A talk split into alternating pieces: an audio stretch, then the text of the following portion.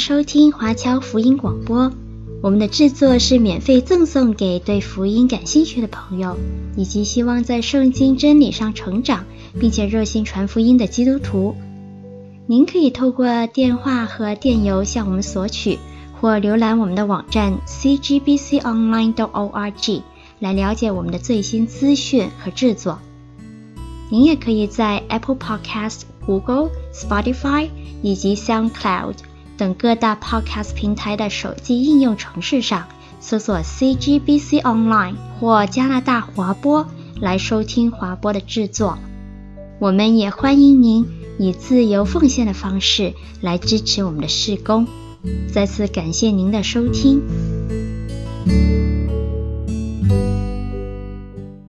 好的，弟兄姐妹们平安。那很高兴又再一次可以跟各位一起来分享主日的信息。那我想大家其实在家中的时候，或者是平常日常生活，都有一种经验，就是你在某一个时候啊，你听了一首歌哈，那这首歌可能是你以前很熟的，但是你过了一段时间没有唱过，又或者是现在很流行的那一种你第一次听的歌，歌词非常的简单，那种所谓的洗脑歌。你听了一两次，你就会唱的那一种。那你白天的时候，你可能听他播了一两次，然后自己跟着哼了一下。到了晚上的时候，你就麻烦了，那个脑子里面会一直不断不断的在重复那首歌的声音。啊，那这个时候你大概这天晚上就睡不着了。那各位弟兄姐妹啊，其实，在我们的里面哈。在我们里面这个说法，有些弟兄姐妹可能比较理性、现实一点的话，就说是在脑子里面；呃，有些弟兄姐妹可能比较追求感性的精神层面，你说在心里没有关系，没问题，因为这个本质上也没有很重要。那反正就是在我们的心思意念里面，其实是有很多很多种不同的声音。那当然，这些声音里面有一些是好的啊，比方说神对我们说的话。圣经里面有的很多的应许，很多的安慰啊，我们每周在教会、在小组、在弟兄姐妹的团契当中听到的那些教导，还有彼此的鼓励，或者是说我们在一个爱的团体啊，比方说我们在家中，我们有很好的沟通，或者是你的朋友圈子里面都是非常的友善啊，那种彼此的鼓励，其实这个都是好的声音。然后那一种帮助你在灵里面。在主里面成长的声音，也可以说是好的，来自神的话语。那这一些信心、希望、爱、感恩、怜悯、恩慈，那这一些很好的来自神的声音，其实是可以帮助我们继续在主里面成长，更多的认识神，生命也可以更加的丰盛。那其实说到底，这个就是我们所谓信主来教会、主日崇拜、听讲道、上主日学，还有日常灵修。包括你听一些福音的教导等等，这一系列的行动最原始的一个目的。那我们甚至也不需要搞到自己好像很属灵、很不食人间烟火的样子。我们看看自己所处的这个大自然，我们加拿大的自然风景是很美丽的。那加拿大人也是非常喜欢旅游的。那相信，如果是没有这一个疫情的话，在座各位其实大概也会常常出外旅游。那这一个大自然的本身就是神透过话语的创造。呃，我曾经很早之前在某一本福音刊物里面读过一个故事啊，就是在一个很有名看日出的景点。那到了早上日出快开始的时候，就聚集了一大群。慕名而来的人，啊、等到这个太阳升起来，哇，好漂亮，风景非常的好。那大家赞不绝口，拿着手机拼命在拍照。那这个时候，就有一位比较年长一点的姐妹，她就不停在说：“阿门，阿门，哈利路亚。”那篇文章的作者认为，这一位姐妹啊，才算是真正掌握了欣赏大自然的正确方法。那按照我们今天要讲的主题，就是说，他知道怎么样去听上帝那一个美妙的声音。神的创造从第一天的第一句话“神说要有光”那一刻开始，其实之后就是一系列神看为美好的事情。即便是现在这一个我们认为已经受了咒诅、已经打了折扣的大自然，其实都已经这么美，那么的值得我们去赞叹跟欣赏。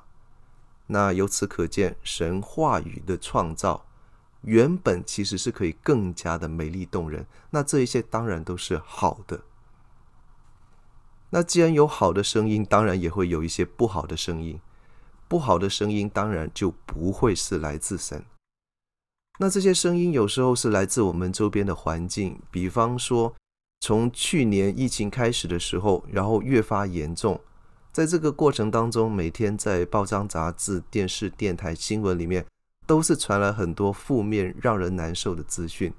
那这一些资讯所带来的那种不安、焦虑、担忧，就会很让人困扰。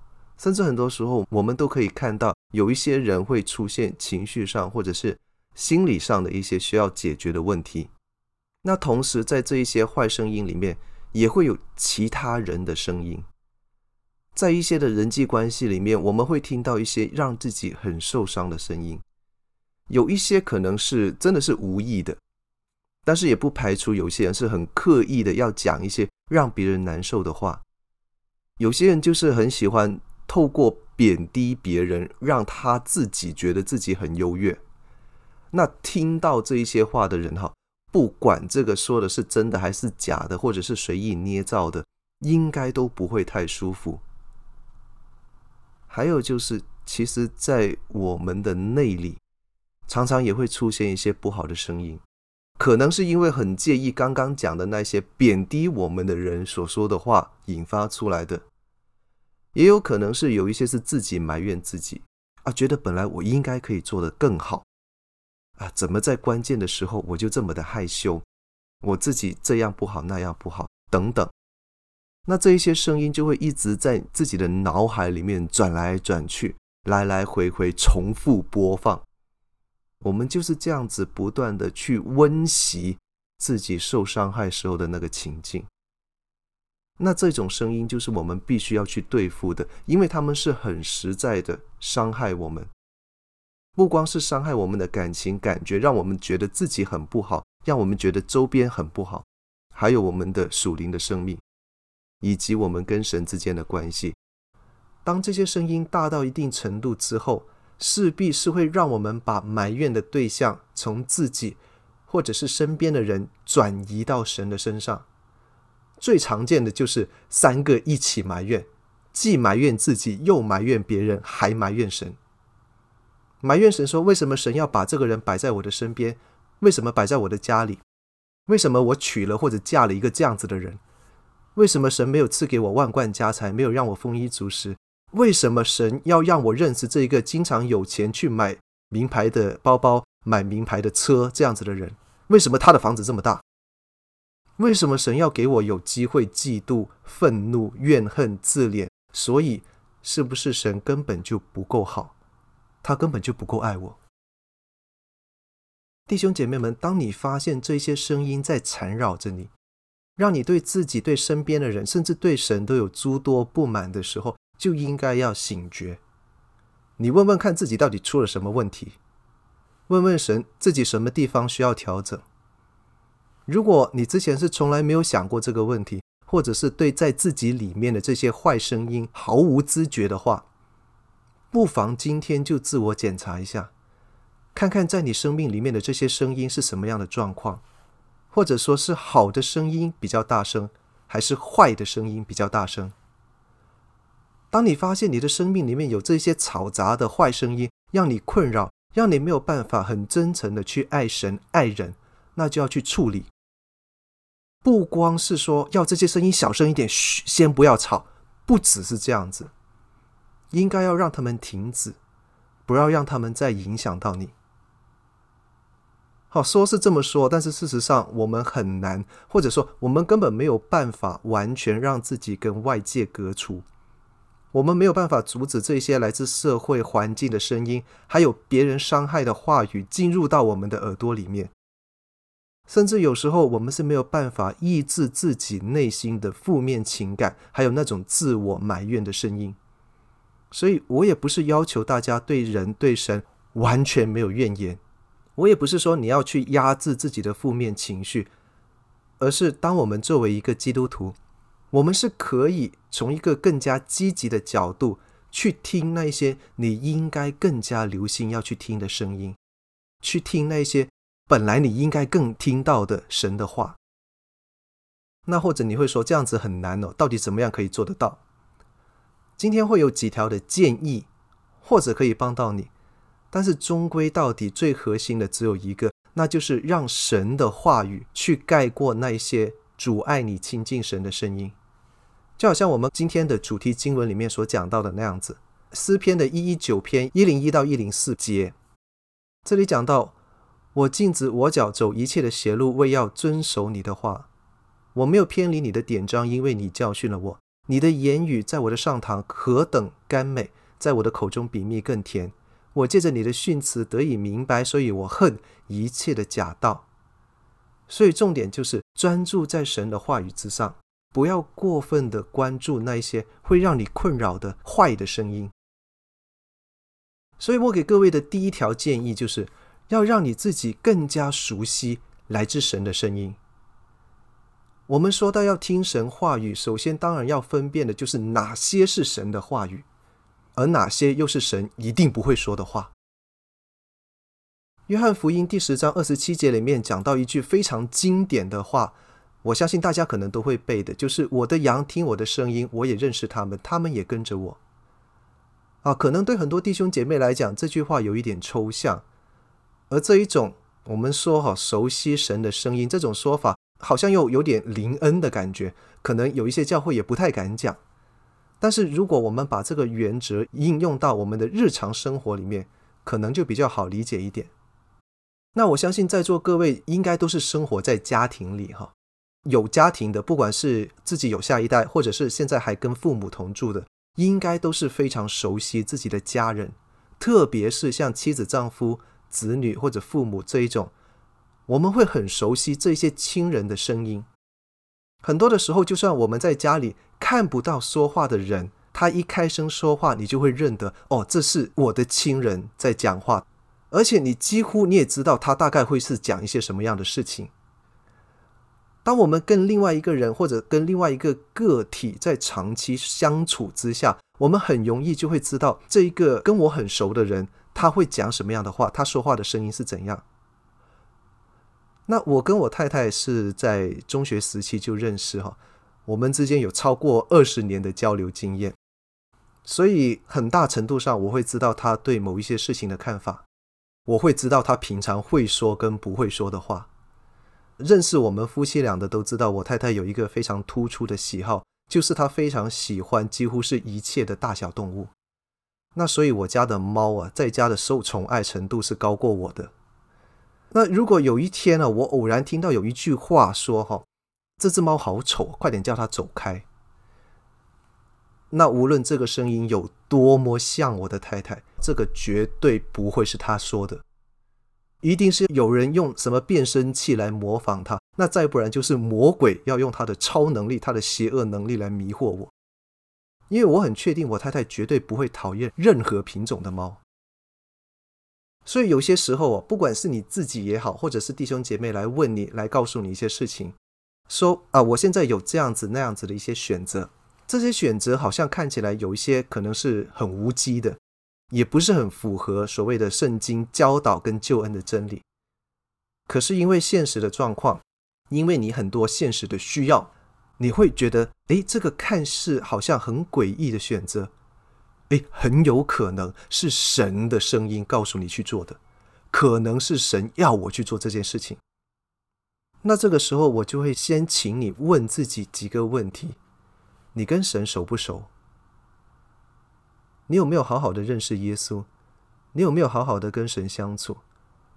你有没有了解神通常讲话的方式跟他的方向？我并不是一个很灵恩的人，当然这个也不是灵不灵恩的问题。我有很多很偏好灵恩神学的弟兄姐妹跟同学，他们跟我讲过一些故事，说是神忽然给他们一些启示，要去做一件事情啊，比方说在一个很大的特会里面。要找某一个人讲一件没有人知道的事，或者是在会众的面前做一些好像不是很寻常的举动。然后这件事情就很奇迹般的令某一个本来不愿意信的人，现在信了耶稣。那我不要去评论这种见证是真还是假，或者这种做法是对还是错，我不知道。可是我至少可以确定的是，如果这件事情是符合圣经的原则，或者是救恩最核心的那一个原则，那么他们可能表现出来某一些的怪异，也许我们都可以宽容点来对待。然而有一些事情，就好像我太太绝对不会说她讨厌猫一样，是我们很坚信神绝对不会说的。包括各种引诱你犯罪的时候所说的一些话语，比如说哈，这件事情你不做，别人也会做啦。你做了以后，让自己和家人可以多一点好处，这没有什么错啦。这个也是帮助家人的一种方式啊。啊，或许神不会在意你这种小错误、小罪，神不会看的啦。诸如此类，这些话我们知道神是不会说的。所以，当你听到一些声音，你觉得怪怪的，好像很有道理，但是又似乎哪里有些问题，那就应该回归到圣经，回归到教会平常的教导。要不然，你实在真的分辨不出来，就请教牧师跟传道人，让在属灵里面更加有经验的人来帮助你去判断。那当然，这一切的前提就是你本身已经对神的话语有一定程度的熟悉。那这种熟悉就来自认真听讲道，认真参加主日学，参加祷告会，好好的参加团契小组查经，自己也有好的灵修习惯。好的灵修习惯包括听一些像我们机构制作的这些福音节目，经过长期的累积与神亲近，这样子才能够跟神稍微熟悉一点。所以当神对你说话的时候，你就可以认得他的声音，你知道这是神，而不是魔鬼，或者是你自己的思想在说话。然后我要给各位的第二个建议就是，要多一点跟那种与基督相似的人来相处和来往。我们中国人有一句老话叫做“近朱者赤，近墨者黑”啊，这个不是没有道理的。那曾经有一位弟兄跟我们分享说，哈，他家的小朋友可能大概七八岁的样子。每逢这位小朋友去参加了一个时间比较长的那种教会的少年营会之后，他回到家之后，这一段时间就会变得很乖，很懂得尊重父母。那如果他有段时间是跟他那些玩线上游戏的朋友在一起的话，那之后就会有一段时间，他变得很难教，好像特别容易发脾气，特别容易不耐烦，说话都比较没有礼貌。那这个就是人很容易会被环境影响的特性。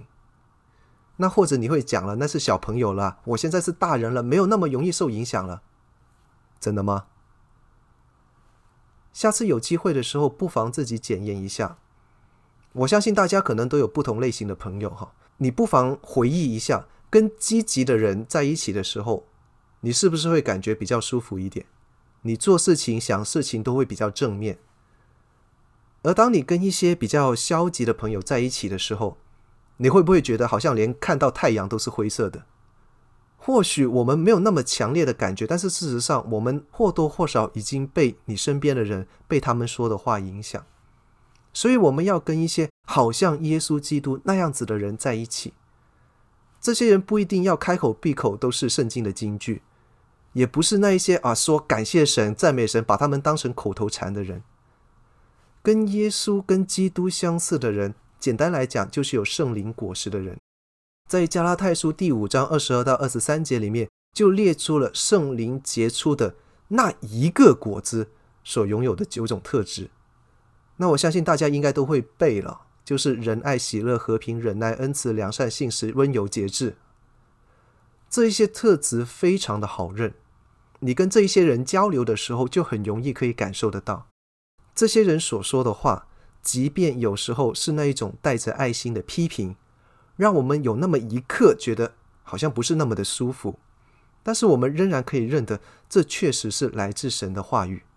是神借着这些与基督相似的弟兄姐妹来去提醒我们，所以弟兄姐妹们，神的话语就是要让我们变成这一种有这些美德的人，让我们能够透过这些属神的人有更多的交流相处的时候，从而可以让我们更加能够与基督相似，让我们也成为这样子的人，让其他人也可以从我们的身上感受到耶稣。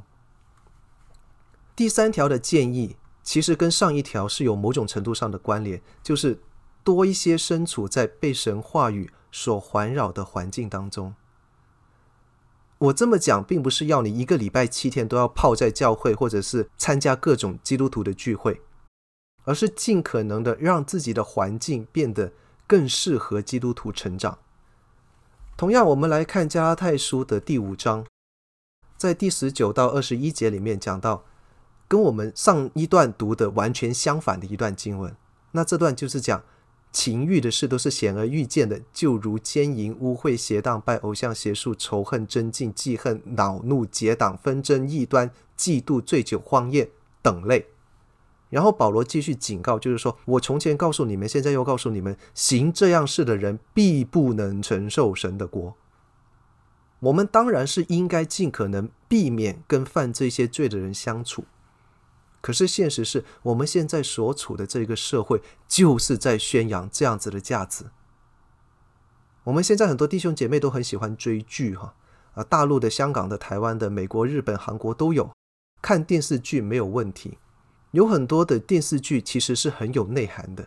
那有内涵的意思就是，他们的创作者、他们的制作者会透过这些影视的作品，传递他们所认同的价值观。那这些价值观或许不会都对我们的信仰很友善，甚至我可以说，大多数这些电视剧的价值观都不符合基督教的价值。你可以试着回想一下，当你看到那部剧啊，是在宣扬一些啊，我们人生在世就应该要赚最多的钱，过最奢华的生活，又或者是在讲一个家庭里面要不断的斗争抢夺，像是什么争产风暴之类的。那再不然就是说，这个社会有多么的邪恶，所以我要更邪恶，要成为奸人，就算没有好下场，没有关系，也要这样子做。当我们这一段时间浸淫在这样子的资讯跟声音里面的时候，我们听神话语的能力和心境都会受到影响。神的话、神的教导好像就很难进入到我们的心里面。想象一个状况好了，假设你这段时间都在看一部关于离婚跟家庭纠纷的电视剧。而且剧中的人物让你非常有共鸣。那当你在马上读到圣经里面讲到的，因为丈夫是妻子的头，妻子也要凡事顺服丈夫，丈夫也应当爱自己的妻子，就像爱自己的身体一样，你读不读得进去？当然了，如果你看完那部剧之后，你讲说：“哎呀，怎么我的太太、我的老公竟然是这么的好，跟电视剧里面的那个一点都不一样。”因此你感觉到很感恩，那我都替你感谢神。但是这样子的例子，我觉得可能不会太多。所以这就告诉我们，环境的声音有多重要。而我们也要看我们现在所处的这个环境，是不是真的有助于自己灵命成长。弟兄姐妹们，我们现在所处的环境，坦白讲，对我们的信仰一点都不友善。我们周边的环境都不是被神话语环绕的地方。单单就从网上的环境来说，哈。在疫情流行的这段时间里面，网上的生活已经成了我们现在生活中不可分割的一部分。那我自己本身是一个重度的 YouTube 使用者，我每天在 YouTube 上面看新闻、看视频，还有看一些别人的讲道或者是搞笑的视频，大概就超过六个小时。这个环境里面，基督教价值的占比，你说五百分之一都算是客气的，而且占比最多的还是音乐。就是我们在敬拜的时候播的那一些诗歌，或者是有一些音乐布道团体，像赞美之泉，他们放在网上的这些视频，更多的是那些反对神的话语、鄙视、藐视基督徒价值的言论还有内容。很多时候，我们或许以为，我们把一些的聚会搬到网上，就算是在做网络事工，在做网络宣教。还有一种幻觉，以为我们已经抢占了这个新媒体的阵地。很可惜，其实并不是。我们的环境周遭还是充斥着各种对神不友好的声音。所以，弟兄姐妹们，我们要留心营造自己灵命成长的环境。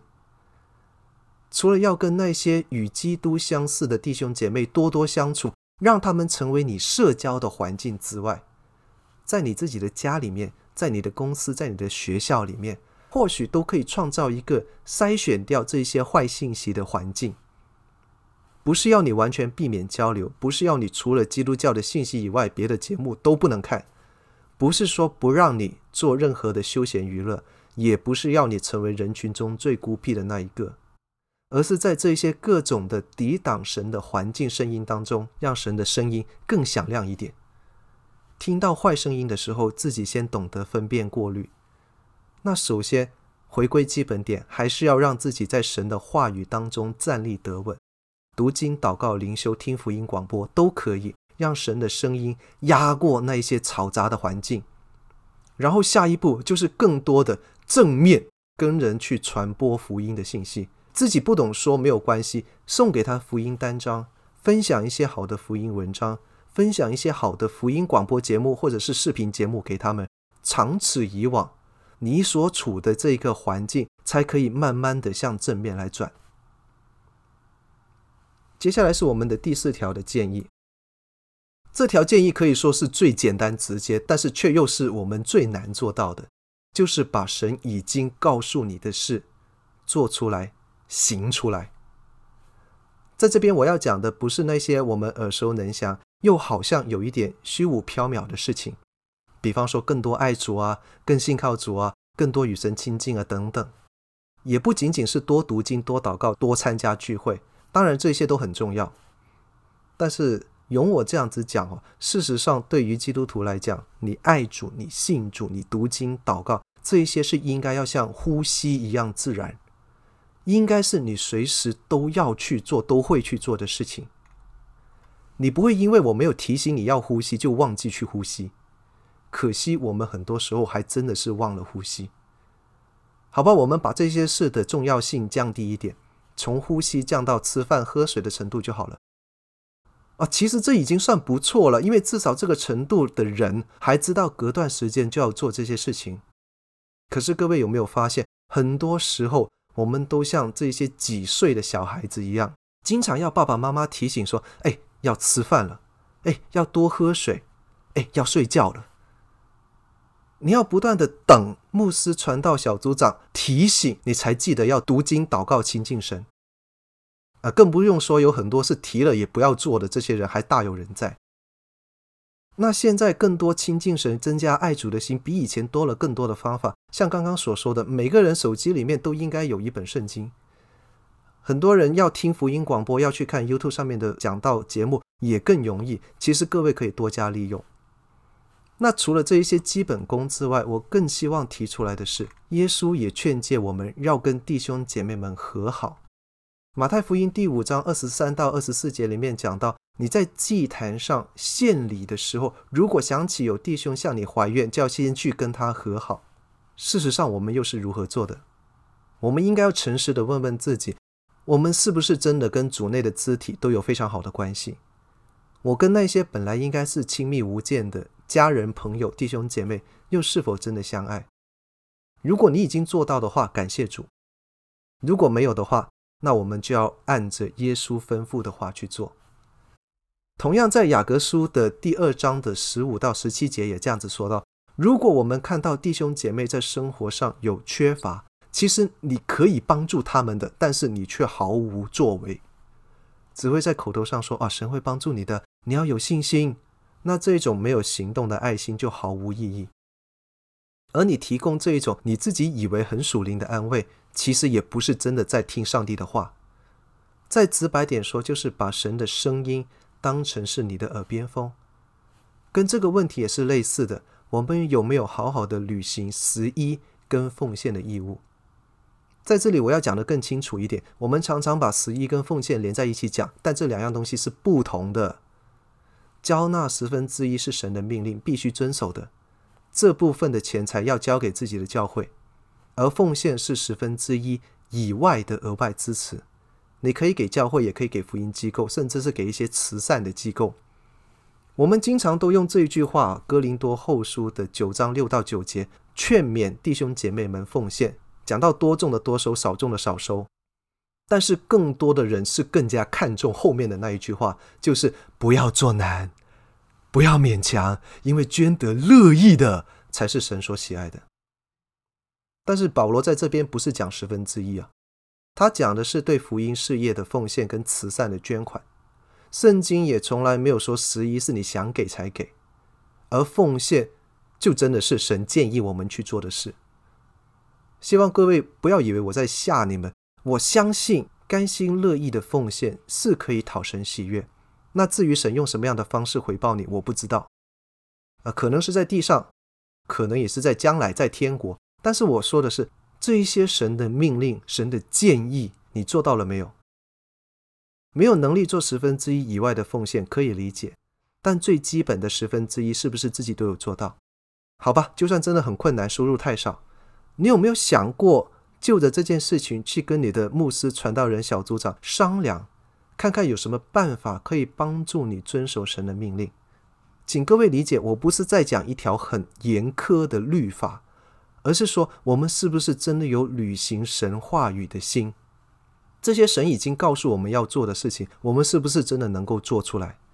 就算真的因为种种现实状况，真的做不到某些事情，at least you can try。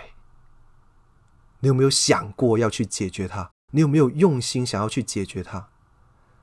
前面讲的都是神教导我们要主动去做的，负面禁止的事情又是如何呢？我们是不是能够禁止我们对弟兄、对家人怀怨的心？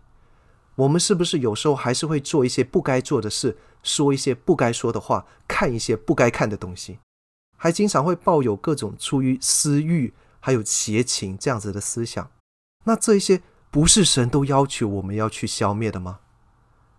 我们有没有想要把它处理掉？有没有想要真的把神的话好好的行出来？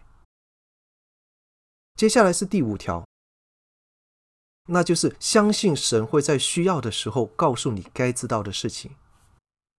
约翰福音的十六章十二节里面，耶稣讲得很清楚。耶稣说：“我还有好些事要告诉你，但是你们现在担当不了。”同样的，在哥林多前书十三章的十二节也是这样子说：“我们还活在世上的时候，有很多事情都不清楚，就像对着镜子看。但是到了将来的那一天。”我们就会全然的清楚，弟兄姐妹们，我们很多时候很想听到上帝的声音，我们都很期待上帝一下子可以告诉我们所有的事情，让我们知道前面将会发生什么样的事，这样子不是更有信心吗？我在读华神之前呢，曾经有一段很长时间的挣扎，挣扎的原因就是当时我想问神说：“你要我去读神学院没有关系啊，But what after？” 之后怎么办？之后你要我做什么？神并没有很清楚的回答我。我跟弟兄姐妹们分享的时候，我说我形容当时的情景就是我在走一条我完全看不到前方的楼梯，每次在我面前出现的就是一个或者是两个，最多了哈。要等我真的把脚踩上去之后，接下来的那个楼梯级才会出现。那这是一个信心的考验跟历程。坦白讲，当时的我并不会觉得很舒服。但是就是在这一步一步的历程里面，是确实看到神的带领，是神在帮助我一点一点的累积我对他的信心，教我等候的功课。所以弟兄姐妹们，如果有段时间你好像听不到神的声音，你似乎看不到神要带领你走的前路，不用担心，回归到上一条。将神已经告诉你的事行出来，那这样子我们就能够体验到哥林多后书五章七节里面所讲的那句话，就是我们行事为人是凭着信心，而不是凭着眼见。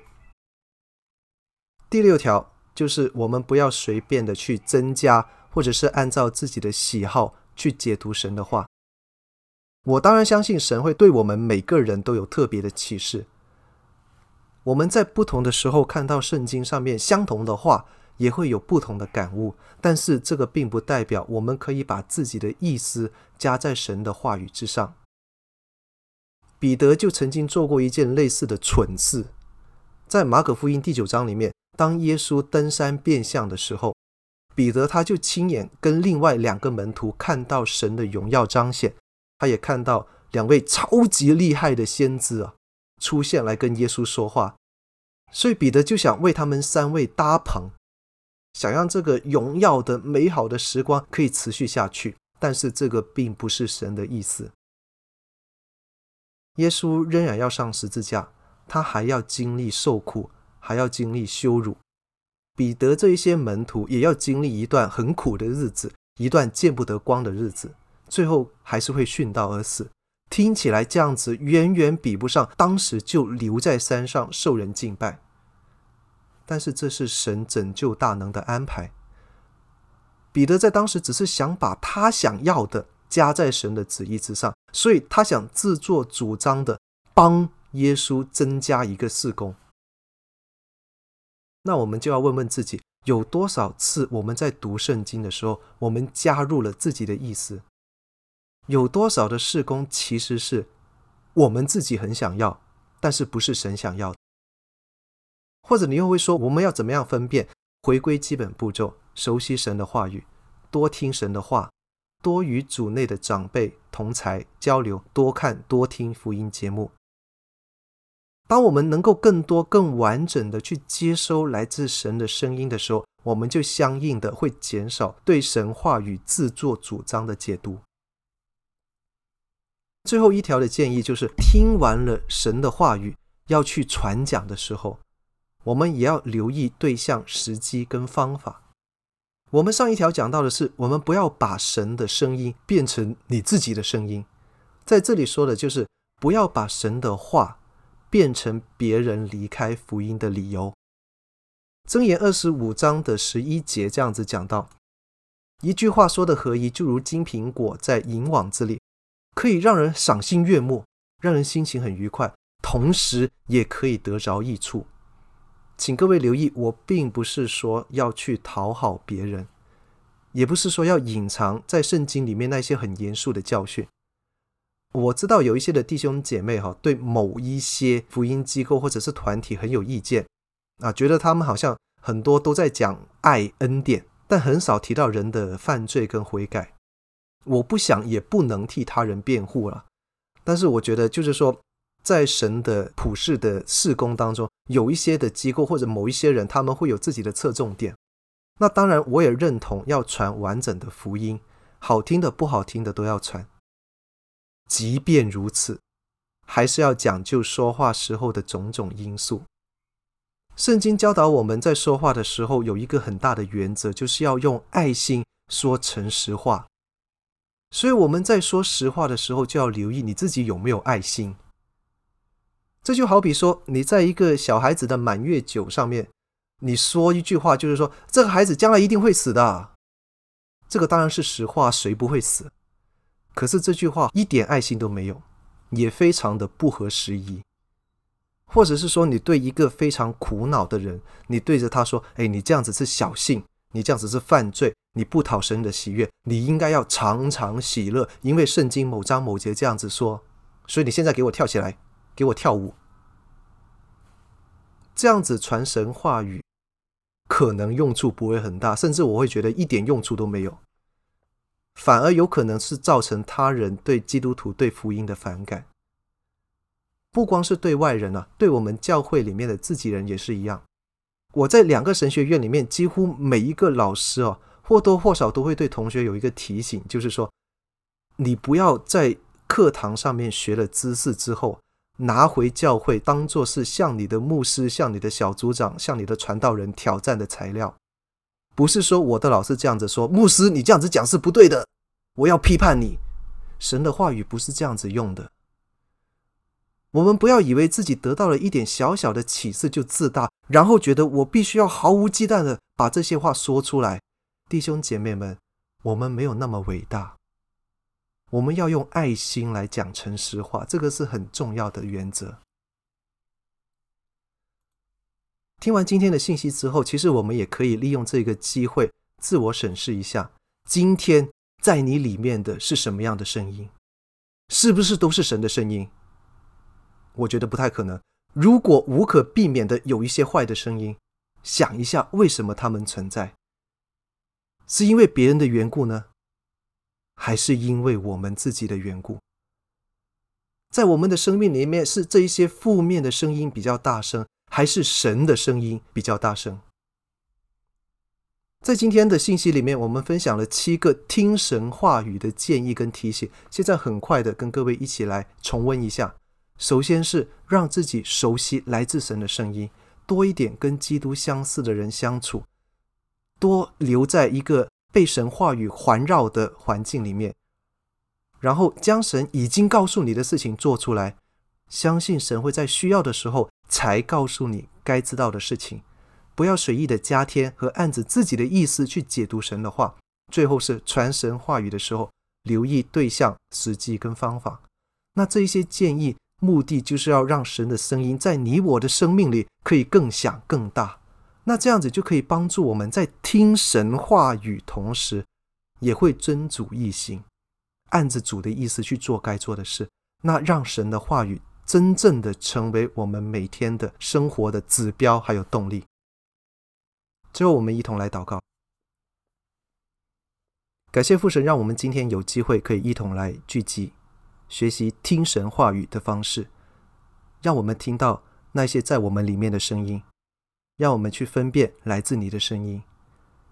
我们知道神你的话语是永远长存，也是我们生命当中最重要的指标，就让我们能够活在神你的话语当中，然后遵行主你的旨意。愿我们在地上一切的言行都可以见证主的恩典，将荣耀颂赞都归给神。我们的祷告乃是奉主名求，阿门。愿神赐福给各位。